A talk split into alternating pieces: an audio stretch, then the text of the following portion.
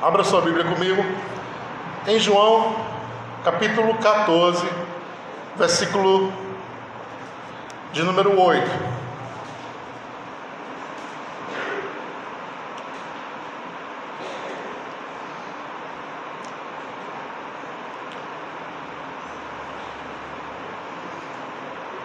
Delbinho também está ali né, nos visitando. Tinha esquecido de falar do Delbinho, mas ele é tão de casa que nem, nem estranho.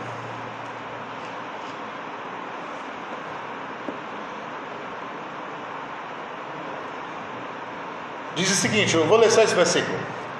Disse-lhe Filipe, Senhor, mostra-nos o Pai, o que nos basta.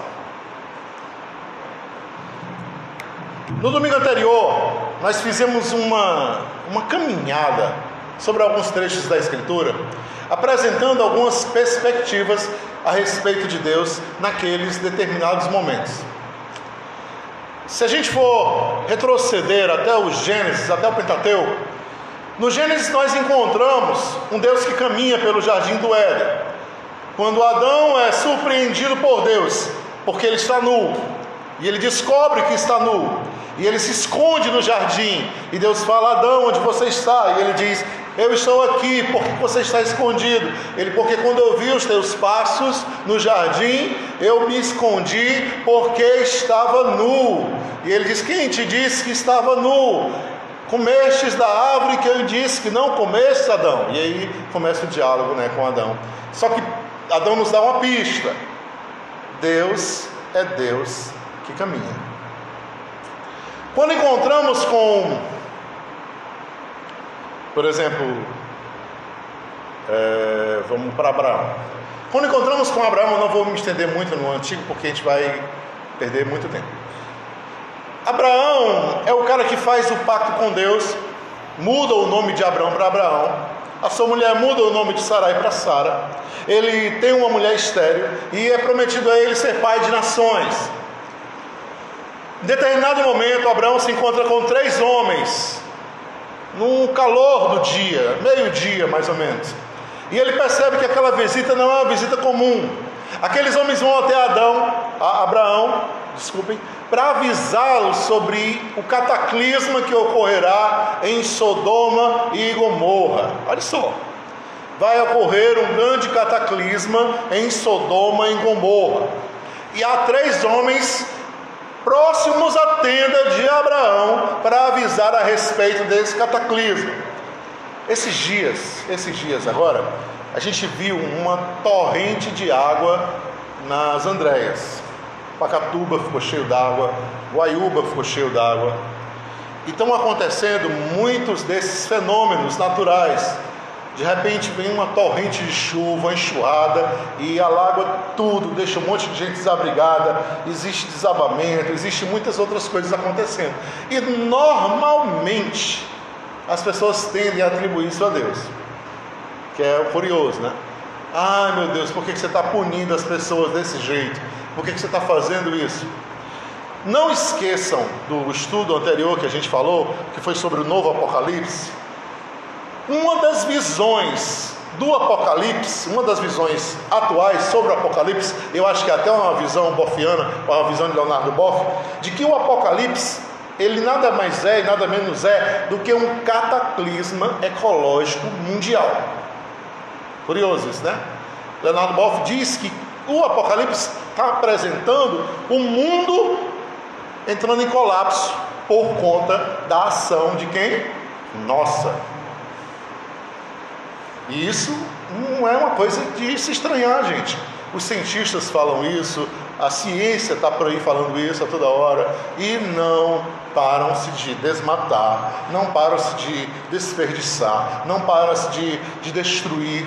Não para, gente. Não para e as pessoas querem ganhar, ganhar, ganhar, ganhar, ganhar e, e acabou. Acham que o mundo vai durar para sempre. Então, pelo menos aqueles ricos e egoístas acreditam que na sua pequena existência de 60, 80 anos, vão tirar o máximo que puder de riquezas, aproveitar o máximo que puder, explorar o máximo que puder, e quando eles morrerem, acabou, eles não têm mais nada, não têm nenhuma responsabilidade com o futuro. E essa sempre foi a perspectiva da humanidade, de vivermos sem responsabilidade o futuro, não pensarmos nos nossos filhos, nos nossos netos e por aí em diante. Então, o cataclismo ecológico é algo inevitável, gente? Inevitável. Não é Deus, não é o diabo, somos nós, homens, que estamos causando isso. Continuando. Chegam os três homens na tenda de Abraão, próximo à tenda dele, e ele pede para que eles esperem, sentem, ele dá comida, aqueles homens comem com ele. E ele, dois deles partem, ele fica conversando com um deles, homens comuns. Aquele homem na tenda de Abraão é Deus. E Abraão conversa com ele, como eu estou conversando com vocês agora, e diz: Ora, esse cataclisma ocorrerá em Sodoma e Gomorra, ainda que tenham 50 justos nessa cidade. Aí o homem fala: pelos 50 justos eu pouparia a cidade. Mas se faltarem 5 dos 50, eu assim pouparia a cidade pelos 45. E se faltarem 10 dos 50, e ele entra nesse diálogo de intercessão pela cidade de Sodoma e Gomorra, pretendendo evitar o inevitável, mas não consegue, não tem sucesso. Mas Deus o escuta até o último momento. Então perceba, Adão nos dá a pista que Deus é Deus que caminha. Abraão nos dá a pista que Deus é Deus que fala, que conversa, que senta, que come conosco. Aí encontramos Moisés. Moisés se depara com um fenômeno impressionante, uma árvore pegando fogo e não queimando, pegando fogo e não queimando, então ele se aproxima daquela árvore que chama a atenção de Moisés, e ele escuta uma voz que diz: Moisés, Moisés, tira as sandálias dos teus pés, porque o lugar que você está é terra santa, é terra sagrada. E é curioso isso, porque nos leva a pensar sobre o seguinte: Moisés sempre andou por aquelas colinas, sempre pisou naquele terreno, e agora ele escuta que a terra é sagrada. A terra sagrada é em todo lugar onde nós colocamos os pés com respeito, com reverência, com zelo e com amor. É sagrado. Então Moisés tira as sandálias e ele diz: Eu sou Deus de Abraão, de Isaac e de Jacó. E ele manda Moisés libertar um povo do Egito, da escravidão. E aí Moisés diz: Como é que eu vou chegar até lá e falar para eles que tu me mandou, se eu nem sequer sei o teu nome? Então, vemos uma outra pista muito clara. Além de caminhar, além de conversar, Deus é Deus também que se apresenta a nós, que se revela a nós, que deseja ser íntimo de nós. E ele diz o próprio nome para Moisés. Então eles se tornam amigos. Ele vê Deus como amigo Moisés não vê Deus como um monstro, nem um ser de outro planeta, nem um ser extraterrestre, nem um Deus alienígena. Moisés vê Deus como amigo. Tanto que quando ele fica indignado, porque Deus quer deixar as pessoas que o traíram, ele diz: Me deixe então. Se quer deixar as pessoas porque elas te traíram, me deixe então. Deixa a minha pessoa.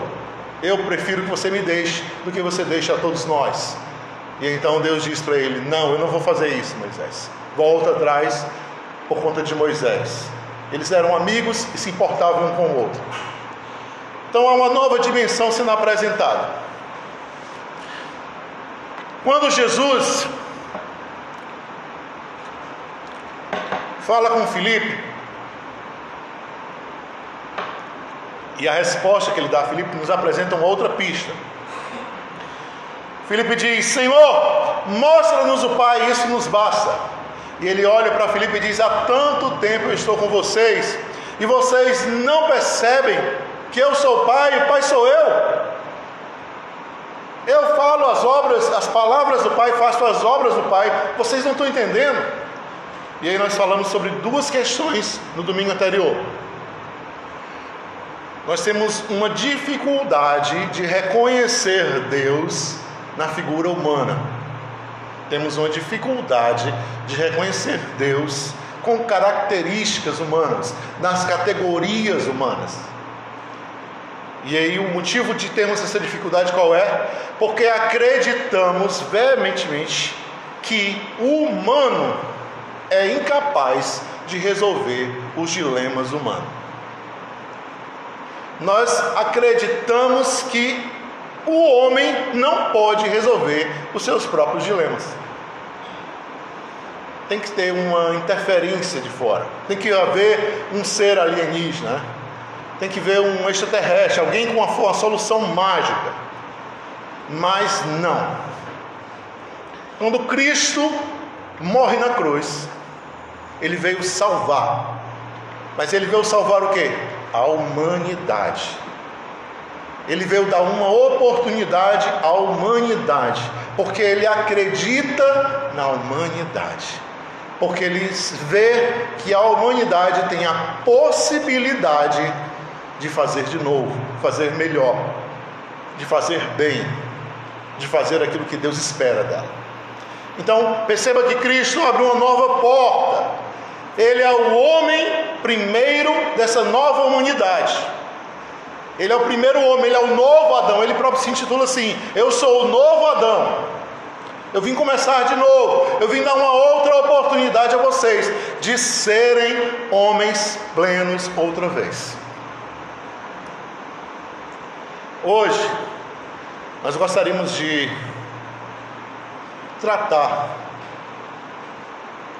exatamente com essa questão. Eu estava pensando em abrir um apêndice sobre a questão do da religião. A religião, em muito, ela foi prejudicial em nos apresentar Deus, apesar de que ela deveria ser a ferramenta fundamental para se apresentar Deus às pessoas. Curioso isso, né? Mas quando ela se colocou como ferramenta de apresentação de Deus, ou de, de alguém que contém os conteúdos de Deus, ela excluiu todos os outros. E esse foi o grande problema. Se me permitem usar uma ilustração que uma vez eu ouvi de um historiador da Universidade do Paraná, ele fala que Deus é um grande rio, um rio muito caudaloso, e há uma grande represa contendo esse rio. E nessa represa existem muitas falhas, rachaduras. E cada rachadura dessa está saindo água, gotejando água, fugindo um pouco de água. Nós somos aqueles que estão do lado de cada represa, recebendo a água que sai das rachaduras. Percebam só, nós não temos a consciência do rio, não. A gente só imagina como ele seja. A gente só recebe um pouco de água que sai das rachaduras. Algumas visões sobre Deus recebem uma água mais abundante. O cristianismo talvez seja a visão que recebe mais água de todas essas mas talvez a use não tão bem como deveria. Mas as outras religiões também recebem um pouco, ainda que seja de gotejas, ainda que seja de escapulhões de água, elas também recebem. Nosso papel é exatamente esse: identificar essa água, mostrar que ela está aqui, sabermos valorizar essa água, apresentarmos o uso dela, para que a gente possa juntos construir uma visão mais correta, coerente ou aproximada daquilo que Deus é. Uma coisa que me veio ao coração esse, esse dia, para falar para vocês, foi um acontecimento com o mesmo Felipe que falou com Jesus aqui no capítulo 14. Não precisam abrir, eu vou citar de cabeça. Quando Felipe recebeu a Jesus, foi logo no início do cap primeiro capítulo de João, lá pelo versículo 45, 46. Jesus havia ido se encontrar com João Batista no rio, foi batizado por ele. João Batista diz: Eis o Cordeiro de Deus que tira o pecado do mundo. E os discípulos de João Batista foram em direção a Jesus. E Jesus diz: Vocês, o que vocês estão procurando? E eles dizem: Aonde você assiste, mestre? Onde você mora? Ele diz: Venham e vejam. E eles seguiram a Jesus, e a André e Simão. Quando Simão se aproxima de Jesus, ele diz: Tu não vais ser chamado de Simão, mas teu nome será Kefas. Não mais Simão, Kefas, que quer dizer preto. E eles começaram a conversar e a, e a estar perto de Jesus. E Filipe estava junto deles. Curioso. E aí acontece um fenômeno maravilhoso. Filipe encontra com Natanael. E aí disse: Natanael, nós encontramos o Messias, que é chamado Cristo. Venha conhecer. Ele nos tem falado todas as coisas. Aí Natanael fica surpreso com aquela notícia, vinda de Filipe, e resolve ir ver Jesus. Quando Natanael se aproxima de Jesus, Jesus olha para ele e diz: Eis aí um israelita em quem não há nenhum dolo. Aí Natanael olha para ele e diz: De onde tu me conheces? Aí ele olha para Natanael e diz assim: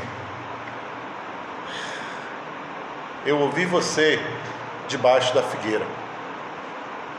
Aí Natanael olha para ele e diz: Tu és o Senhor, o Filho de Deus, tu és o Cristo, o Rei de Israel.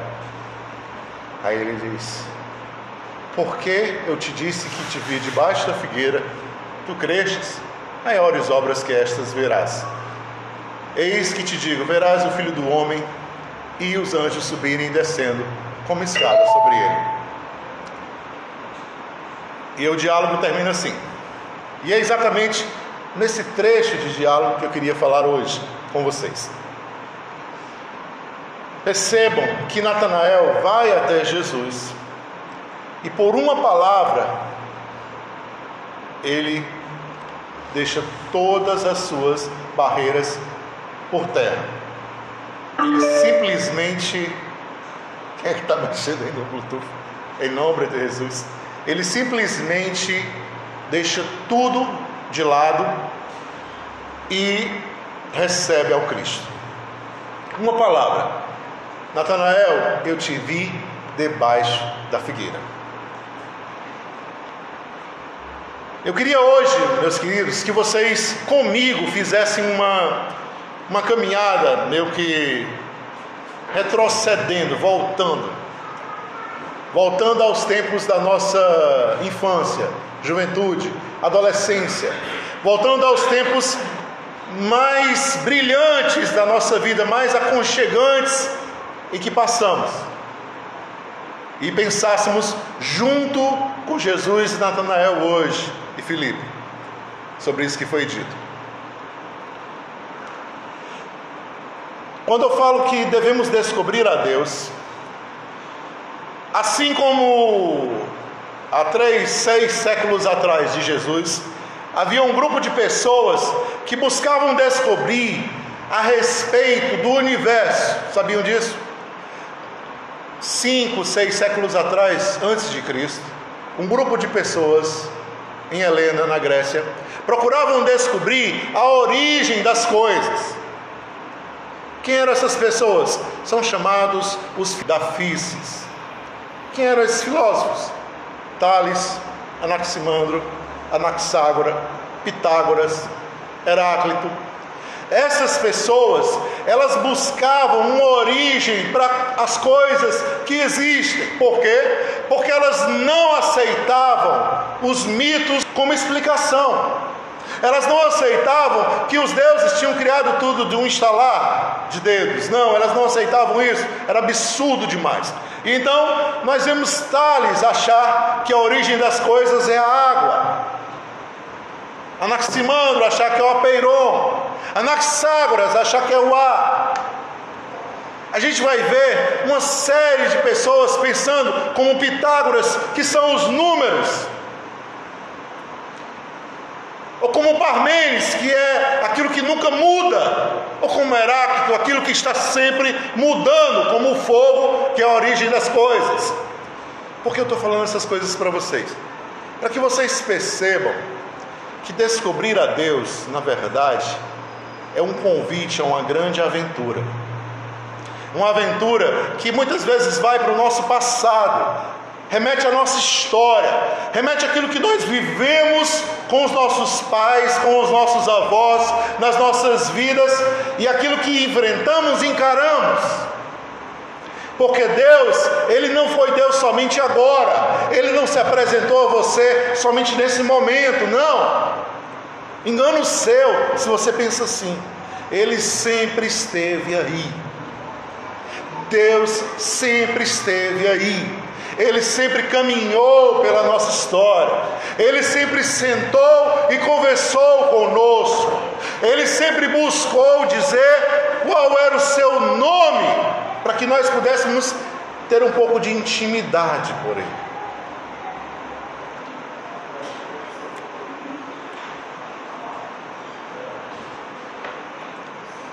Então hoje como primeiro tópico da mensagem, eu gostaria de pensar o seguinte: para descobrir a Deus é necessário voltarmos às nossas memórias afetivas. Para você perceber que Deus esteve na sua história, para você começar a descobrir como Deus tem passado tem atravessado a tua história, você tem que regredir até as tuas memórias afetivas. As memórias afetivas são aquelas que construíram a nossa vida, construíram a nossa psique, aquelas memórias que nos apresentaram limites, aquelas memórias que nos apresentaram os sonhos, que você podia sonhar, que você podia acreditar, que você podia ir além. São as memórias que apresentam limites, apresentam sonhos e apresentam afetos. É aquele colo da nossa avó que a gente nunca esquece. É aquele carinho da nossa mãe, sempre quando o pai era duro conosco, que sempre fazia a diferença.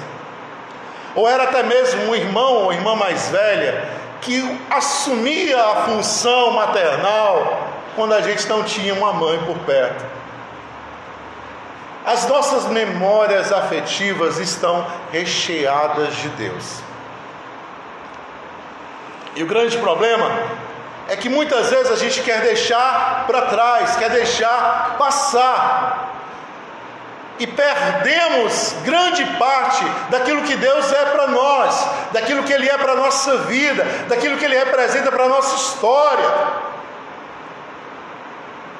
Quantas palavras boas de carinho e de afeto você já recebeu em momentos difíceis e muitas vezes até de pessoas estranhas. Curioso isso, né?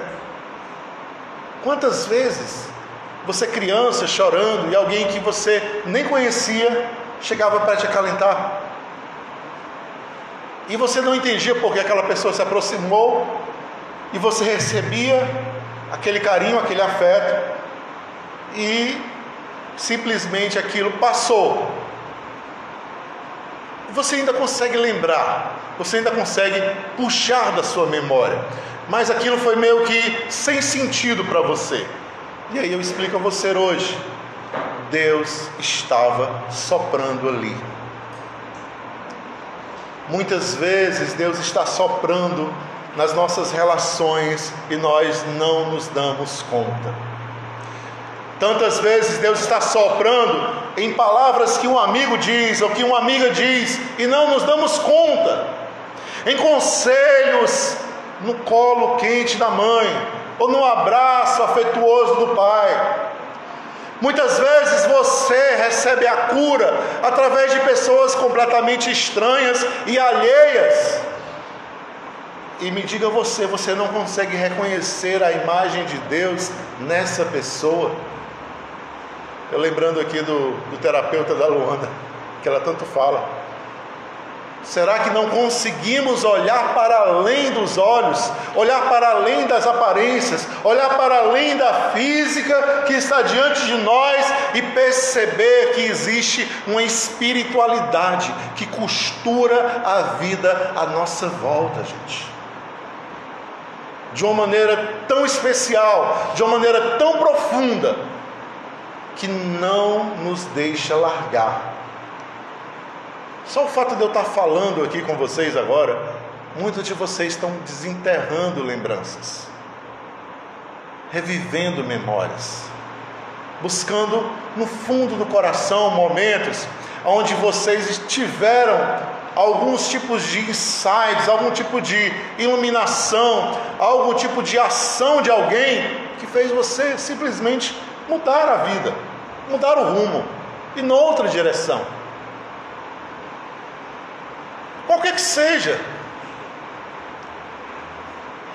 Eu recordo que eu criança, eu era, sempre fui muito grande, né? muito grande, mas muito meninão.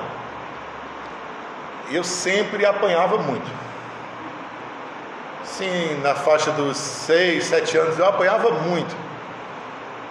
E um, um dia eu estava chorando na, na frente da minha rua, e um rapaz chegou para mim, era até, ele até, eu conheço ele até hoje, o Roberto. Ele nem lembra mais disso. E ele chegou para mim e disse assim: Ei, macho. Tipo do cearense, né? Ei, macho. Uma criança, né? Tu não tá vendo que tu é grandão, não? E esse cara que tá dando em ti é bem pequenininho, que era o meu vizinho, né? Menor do que eu, bem magrinho, mas batia em mim e me fazia chorar toda a vida. E ele disse: Tu não está enxergando, não, que tu tem duas vezes o tamanho dele. Se tu reagir, mas ele foge. Eu nunca esqueci, gente, daquela palavra.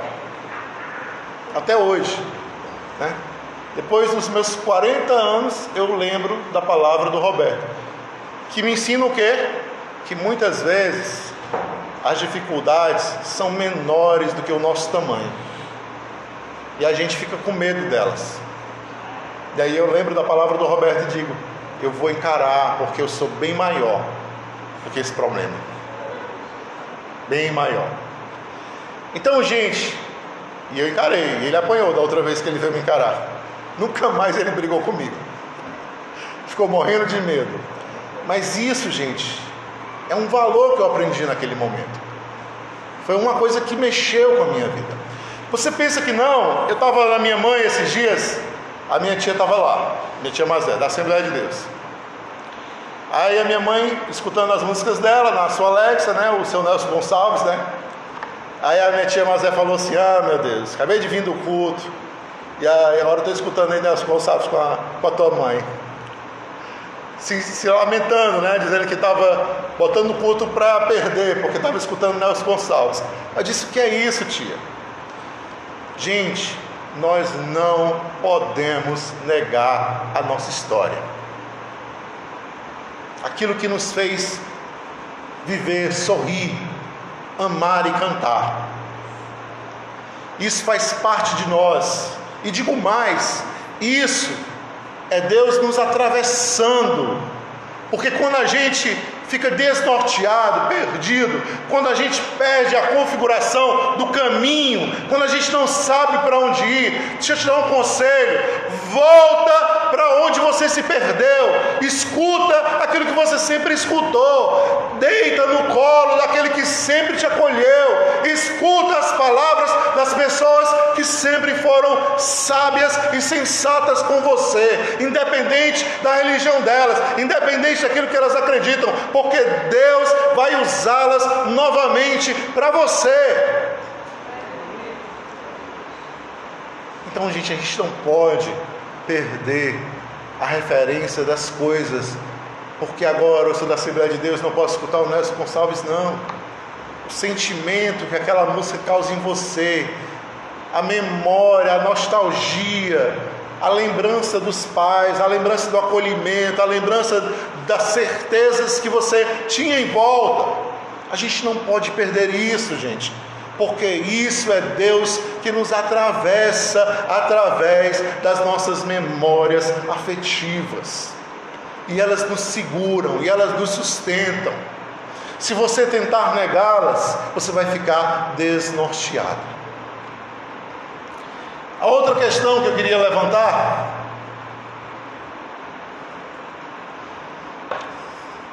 Perceba que nós estamos fazendo um, uma busca de Deus lá atrás. Estou fazendo vocês buscarem Deus lá atrás. Sabe aquela amiga que faz muitos anos que você não fala com ela? Quem sabe está na hora de você passar uma mensagem, fazer uma ligação. Mas, pastor, ela era pirada, doida, só queria saber de bagunça. Quem sabe Deus está esperando você fazer isso para usar ela para você. A gente tem que perder essa caricatura religiosa, farisaica, de acreditar que Deus só está dentro da igreja. Deus sopra onde quer. Você acha que Ele só sopra dentro da igreja? Você está equivocado, você está errado. Jesus ia menos no templo do que qualquer outro lugar. Ele vivia no meio da rua, entre as prostitutas, vivendo, olhando para adúlteras e perdoando, olhando para pecadores e perdoando, olhando para enfermos e perdoando, curando leprosos e perdoando, que ele não era, não era para nem tocá-lo, mas ele perdoava e limpava. Ele andava em regiões que não era permitido a judeus andar. Ele foi em Decápolis libertar o gadareno. Quem é você para dizer que Deus sopra somente na igreja? Ele sopra onde quer. E você que está esperando a sua resposta, faça essa ligação para doida, para aquela doida. Você diz que ela é doida, pastor. Não diz nada, só diz doidice para mim ligue para ela, tenha um momento afetivo com ela novamente. Reconstrua essa ponte que você destruiu há tanto tempo, para que Deus possa dar significado a isso. Porque Ele usa a nossa história, Ele usa a nossa vida, Ele costura os nossos afetos e Ele nos faz inteiro.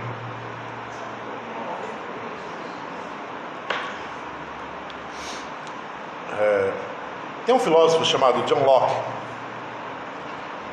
E é curioso que ele, na época dele, havia muitos posicionamentos a respeito da origem humana. Se a gente for pensar nos outros que acreditavam que o homem nascia sem nenhum valor, como Hobbes, acreditavam que o homem era um lobo, um animal, e precisava ser domado desde sempre. Locke pensava diferente. Locke acreditava que nós éramos uma tábula rasa, uma folha em branco. Quando nós nascíamos, éramos uma folha em branco e as nossas experiências, e ele por isso é pai, um dos pais do empirismo, as nossas experiências fazem um registro de como iremos continuar a nossa vida. Ele falava isso. Curioso. E eu queria falar para vocês hoje uma coisa. Deus além de estar nas nossas memórias afetivas, ele faz parte da nossa tábua de valores. Deus, ele é marca registrada na nossa tábua de valores. Não venha me dizer, você que tem pai, tem mãe, ou tem tios ou parentes ou família, aonde você cresceu, que você não absorveu valores com isso. Por mais cético que possam ser as pessoas à sua volta, elas sempre trouxeram algum valor. Para que mais cético do que esses filósofos que eu acabei de falar para vocês da época da FIS, que não acreditavam nos mitos e nem nas mitologias que explicavam a criação das coisas, e foram buscar através do pensamento da onde as coisas tiveram origem. E esses filósofos foram brilhantes ao ponto de pensarem o átomo. Sabe o átomo que até então, até alguns anos atrás era a menor partícula que existia? Na época dos filósofos da física, eles pensaram que existia uma partícula que era tão pequena que ela estava em todas as coisas e era a origem de tudo o átomo. Então, o ceticismo tem também o seu valor. Assim como o amor tem o seu valor. Assim como o, a família tem o seu valor. Assim como é, a fraternidade entre um grupo tem o seu valor. Então, hoje eu quero que você procure na sua memória quais foram os valores primordiais e principais que foram marcados na nossa tábua rasa. Por quê? Porque você tem com certeza muitos defeitos para indicar. A gente é especialista nisso. Se eu perguntar em que foi que seu pai errou, você vai dizer na ponta da língua. Se eu perguntar como foi que a sua mãe falhou com você, você tem um monte de argumento. Mas deixa eu te falar uma coisa hoje. Eu quero que você lembre as coisas magníficas e marcantes que eles fizeram que você nunca esqueceu na sua vida. Que até hoje você traz na sua história.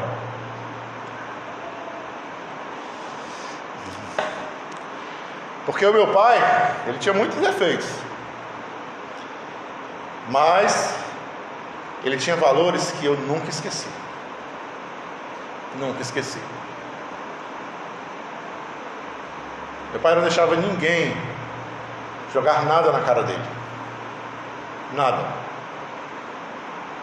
Ele dava sempre coerente com tudo que acontecia. Se alguém levantasse alguma coisa, que ele tinha falhado, ele cortava aquilo e não queria mais, mesmo que ele perdesse. Ele preferia ter prejuízo do que ter alguém passando o dedo na cara dele por alguma coisa. Por mais que eu queira ser diferente, eu, eu sou assim. Muitas vezes eu prefiro perder do que ter alguém apontando o dedo para mim. Já vi até pessoas falarem contra, como meu próprio chefe. Zé Maria está muito bobo, Zé Maria. Que ele não tinha nenhum escrúpulo.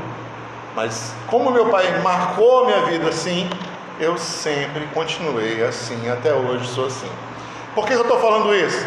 Para que vocês percebam que quando Deus vê que algum valor é levantado na nossa vida, e esse valor é importante, Ele grifa esse valor em nós e aquele valor não sai de forma alguma. Pode ter sido com a tua mãe, pode ter sido com teu irmão, pode ter sido no, no dia a dia, em qualquer momento que você possa imaginar. Que eu sei o seguinte: que a tua tábua não é mais rasa, ela está grifada com uma série de valores que você não vai esquecer. Não vai esquecer de maneira alguma. Muitas vezes é o teu próprio cônjuge que marca a tua vida. E você não esquece como ele agia, como ele fazia, como ele procedia. E aquilo fica marcado dentro de nós. As pessoas que são mais afetivas e afetuosas conosco. Tendemos a observar melhor os detalhes do comportamento deles e dizer: Isso aí é importante fazer. Isso aí eu devo continuar. E digo mais: não tente ser contrário àquilo que você acha valoroso. Não tente enganar a si mesmo, tornando-se outra pessoa, porque você, além de não chegar a lugar nenhum, você vai se arrepender grandemente. Muitos de nós tentamos abafar esses valores, maquiar esses valores colocar um pano por cima e tentar seguir o curso do mundo, tentar agir de forma inescrupulosa, tentar agir de forma dúbia, porque o mundo é assim, as pessoas são assim. E aí você me diz, pastor, e aquelas pessoas que são é, mau caráter o tempo inteiro? Que valores elas passam para os seus próximos? E essa é a questão. Isso é curioso. Quando nos relacionamos com uma pessoa extremamente mau caráter, por mais que ela age de maneira leviana o tempo inteiro, existe algumas coisas que para ela são extremamente valorosas, que já ficaram de herança dos seus pais. E isso a gente observa e atenta com atenção. Eu lembro do, do reverendo Calfábio, uma vez falando, que tinha asco pela figura do Paulo Maluf. Toda vez que o Paulo Maluf aparecia na TV, ele desligava, mudava o canal, porque ele conhecia parte das falcatruas. A gente sabe disso. Paulo Maluf se tornou uma figura icônica na questão da corrupção no Brasil. Tanto é que o nosso querido Chicanismo, saudoso Chicanismo, fez um personagem baseado naquilo que o, que o Paulo Maluf representava. Né? E aí o Carl Fábio detestava, e ele dizia que não gostava nem de ver. E quando ele se deparou num belo dia, estava numa reunião com muitas pessoas, e o Paulo Maluf estava lá nessa reunião. E ele olhou e a filha do Paulo Maluf tratava ele com muito afeto, com muito carinho. E aí ele observou aquilo e disse: Sabe que eu estou errado? Porque eu olho para a pessoa e pelos seus defeitos eu digo que ela é um monstro. Mas ela não é todo um monstro. Porque perceba, se a filha dele trata ele assim, é porque ele deve ter um ótimo relacionamento com seus filhos. Ele não é tão mal assim. Ele tem alguma coisa boa, sim. Então, até mesmo a pior pessoa que você possa ter tido de referência, de balizador na sua história, ela te passou sim valores de alguma forma. Então hoje eu quero que você fique com essas duas questões: a nossa memória afetiva e a nossa tábua de valores. Amém? Fique de pé.